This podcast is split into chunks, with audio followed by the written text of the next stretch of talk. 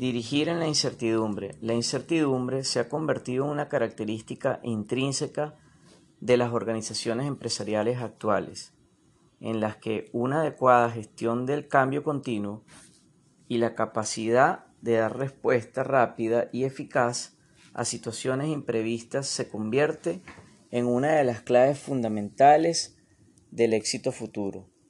En este libro se ofrece una selección de artículos que aportarán una amplia perspectiva de enfoques, visiones y reflexiones sobre cómo dirigir en la incertidumbre.